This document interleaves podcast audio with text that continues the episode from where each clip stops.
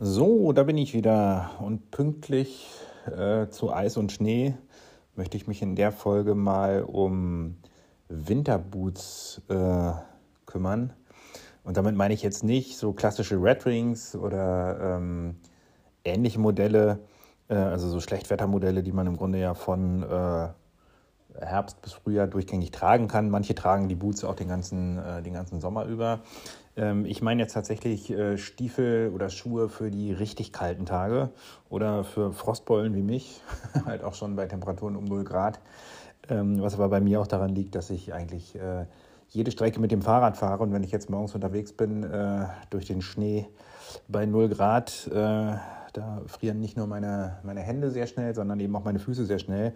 Und selbst wenn ich da dicke Wollsocken drunter anziehe, habe ich mit äh, normalen Boots tatsächlich die Probleme, dass meine Füße kalt werden. Also war ich auf der Suche nach Schuhen mit einer Fütterung, am besten mit einer Lammfellfütterung, ähm, weil die tatsächlich dann auch wirklich warm halten. Ich nutze momentan ein altes, äh, einen alten Schuh von mir, und zwar von Camel Active also alles andere als Heritage Closing. Ähm, der tut aber seinen Zweck äh, und funktioniert für das, was ich momentan äh, brauche, äh, funktioniert ja ganz gut. Äh, Style ist dann aber doch ein bisschen was anderes. Ne? Der ist noch mit Gore-Tex verarbeitet, ist wasserdicht, äh, gerade bei Schneematsch äh, super. Und bei, bei den Temperaturen momentan auf dem Fahrrad ist das halt der Schuh, den ich momentan trage. Aber ich war jetzt einfach mal auf der Suche da nach einem Modell mit etwas mehr Stil und ähm, das ist halt tatsächlich gar nicht mal so einfach, äh, da fündig zu werden. Also ich bin da auch gespannt, ob da vielleicht ein paar Tipps aus der Community kommen. Ähm, ich habe so ein bisschen quer recherchiert und man kommt dann natürlich zuerst auf den, auf den Ice Cutter von, von Redwing ein Modell, was ich immer mal auf dem Schirm hatte, äh, was aber in Deutschland halt einfach momentan ähm, kaum verfügbar ist, um nicht zu sagen gar nicht verfügbar ist. Also bei äh, Red Berlin äh, momentan äh, zwar gelistet, äh, aber mit allen Größen nicht verfügbar. Äh, die haben das Modell 2931 ähm, auf der Homepage. Ähm, welches Leder ist das? Das ist das Red äh, Maple Otter Tail, also ein rötlicher Braunton. Äh, ein sehr cooler Boot, gar keine Frage. Ist allerdings auch nicht mit Lammfell gefüttert, sondern äh, mit Wolle gefüttert. Ähm, und hat eine sehr, sehr äh, stark, ähm, äh, ja, äh, eine relativ starke Sohle, mit der man eben auch nicht ausrutscht und halt auch bei Schnee und Glätte ähm, wahrscheinlich einfach nicht so schnell ausrutscht und hinfällt. Also eigentlich ein cooler Boot, äh, den ich mir mal hätte kaufen sollen, als er noch verfügbar war, ähm, ist aber leider nicht der Fall. Deswegen kommt der dann auch erstmal nicht in Frage. Ähm, ich habe weiter recherchiert ähm, und bin äh, auf CH Berlin gekommen. Ich habe ja von, von CH zwei ähm, Sneaker für den Sommer also im Grunde relativ coole äh, Vintage-Modelle. Ähm, eigentlich CR früher der, der Ausstatter der DDR-Fußballmannschaft und da haben ja dann ein paar schlaue Start-Upper sich äh, die Markenrechte gekauft und äh, stellen jetzt sozusagen unter dem Label hochwertige Schuhe her, äh, in Portugal produziert, ähm, aus, aus sehr schönem Leder äh, und die gefallen mir eigentlich wirklich gut. Und die haben tatsächlich einige Modelle, äh, die mit Lammfell gefüttert sind. Ähm, da gibt es äh, aus der Urban Classic Serie äh, einen Stiefel ähm, für 339 Euro, der wahrscheinlich der Winterboot schlechthin ist, der auch richtig hochgeschnürt ist der mir aber momentan tatsächlich ein bisschen zu wuchtig ist. Ne? Also wenn ich mir den angucke, dann sehe ich schon, da sitze ich morgens erstmal äh, fünf Minuten, um die vernünftig anzuziehen. Da hat man wahrscheinlich dann die wärmsten Füße, die man sich vorstellen kann. Äh, ist mir jetzt aber ehrlich gesagt ein bisschen zu viel Stiefel. Mm, ansonsten haben sie sozusagen aus den, aus den Sneaker-Reihen äh, tatsächlich auch gefütterte Modelle. Äh, und zwar ähm, das Modell Trainer in High, also sozusagen über den Knöchel. Äh, da gibt es zwei gefütterte Modelle, eins in Schwarz, eins in einem dunklen Braun. Das ist tatsächlich schon eher das, was ich mir vorstellen könnte. 289 äh, Euro und aus der Derby-Serie äh, ein, ein weiteres Modell auch für 279 Euro. Ähm, aber insbesondere das Modell Trainer ähm, wäre äh, wahrscheinlich meine, äh, meine Wahl gewesen, wenn ich nicht noch eine etwas bessere Lösung gefunden habe. Das aber am Ende der, der Podcast-Folge. Aber für alle, die sozusagen so ein bisschen da im Bereich Sneaker, gefütterter Sneaker äh, hochwertiger Natur gucken wollen, schaut mal bei CA Berlin vorbei. Und der Stiefel ähm, jo, der ist auch eine Wucht. Äh, der wird sich sicherlich da auch äh, lohnen. Ähm, ganz genau. Ähm, war aber dann am Ende nicht so ganz genau das, was ich wollte. Ich habe weitergeschaut äh, ähm, und bin bei Meindl genannt, äh, gelandet ähm, als deutscher Hersteller, äh, als klassischer deutscher Hersteller. Ähm, die machen ja viele Wanderschuhe und auch so, naja, wie soll ich sagen, also so Schuhe, die Leute irgendwie äh, in den Alpen tragen, ähm, vielleicht auch in Kitzbühel tragen. Ein Modell heißt sogar Kitzbühel ähm, äh, oder so Pferdestiefel und solche Sachen. Also alles so ein bisschen an dem Style vorbei, der für mich tatsächlich ähm, passt. wertig sind sie alle mal und auch auch nicht so übermäßig teuer. Ähm, also insofern gerne bei meinem Meindl vorbeischauen. Für mich war es dann aber doch nicht ganz das, was ich haben wollte. Letztlich gelandet bin ich bei, also höchstwahrscheinlich gelandet, äh, bei Punto Pigro. Das ist ein italienischer Hersteller, ähm, wo man sich die Internetseite auch anschauen kann, ähm, der in Deutschland unter anderem bei Manufaktum zu finden ist. Und da haben die halt momentan einen äh, Stiefel mit Lammfell gefüttert, was aktuell sogar ähm, reduziert ist. Also der eigentliche Preis 319 Euro äh, und reduziert jetzt 229 Euro. Das lohnt sich auf jeden Fall.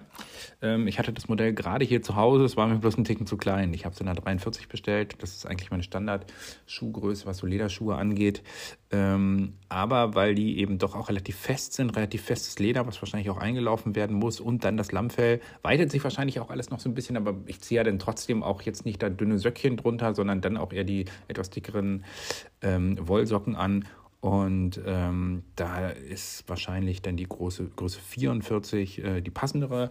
Aber ich habe gemerkt, äh, ein super Schuh, ähm, äh, super warm und für 229 Euro dann eben auch tatsächlich echt ein gutes Angebot. Ich habe natürlich jetzt da keine Langzeiterfahrungen. Ähm, es ist eher so eine, so eine flache ähm, ähm, Crepe-Sohle. Also jetzt nicht so eine, so eine profilierte Sohle äh, wie, bei dem, wie bei dem Red Wing. Ähm, aber ähm, ja, ich bin ja auch nicht in Alaska unterwegs, sondern immer noch in, in Berlin.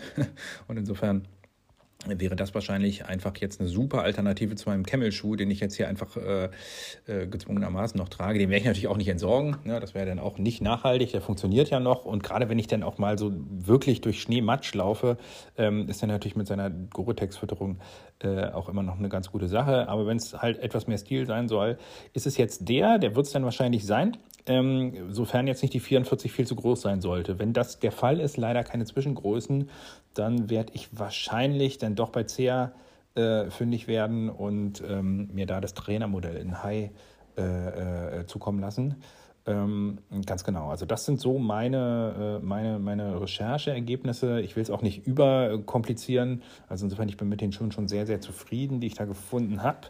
Ähm, habe aber gemerkt, dass das tatsächlich offensichtlich nicht so verbreitet ist. Also vielleicht, ich weiß nicht, ob es bei Frauen, Frauenschuhen vielleicht anders ist, die im Zweifel noch eher frieren. Ich habe keine Ahnung. Ähm, aber ähm, ja, wäre gar nicht so schlecht, wenn die ganzen Heritage-Hersteller in dem Bereich ähm, vielleicht da auch was äh, auf den Markt bringen äh, könnten. Vielleicht in Deutschland einfach mal, keine Ahnung, ob das jemand hört von euch, äh, Sandman Boots. Ähm, ihr macht ja auch ganz coole Boots. Äh, warum nicht mal ein Modell für den Winter äh, mit Lammfell? Ich weiß halt nicht, wahrscheinlich wird die Nachfrage nicht so groß sein. Äh, ähm, ich habe da gerne ein, zwei Modelle im Regal und habe da jetzt im Grunde hoffentlich dann bald ein entsprechend äh, hochwertiges Modell, was auch ein bisschen schicker aussieht äh, und was zum sonstigen Style passt. Und ähm, ja, bin dann hoffentlich zufrieden damit. Ich bin jetzt aber mal gespannt, ob ich da von euch noch ein paar weitere Tipps bekomme oder wie ihr das äh, tatsächlich im Winter macht. Ähm, ich glaube, ich hätte das Problem nicht, wenn ich jetzt halt einfach äh, jeden Tag meine, äh, meine 10 Kilometer Fahrrad fahren würde. Ne? Äh, oder, nee, Quatsch, also pro Strecke 10 Kilometer, eher über 20 Kilometer. Äh, und da bin ich dann halt einfach mal jeden Tag, äh, ja, je nachdem, wie ich durchkomme, äh, auf jeden Fall deutlich über eine Stunde auf dem Fahrrad unterwegs. Und so ab der Hälfte der Strecke wären dann die Zehen kalt. Ne? Wenn ich wahrscheinlich einfach nur ins Auto laufen würde oder irgendwie in die U-Bahn und dann irgendwie drei Meter laufen würde, bräuchte ich auch kein Lammfell in den Schuhen.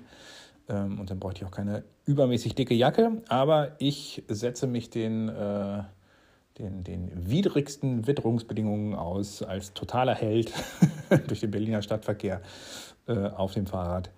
Äh, und da brauche ich entsprechend äh, warme Füße. Warme Hände brauche ich übrigens auch. Äh, das wäre vielleicht nochmal ein Thema für eine separate Folge.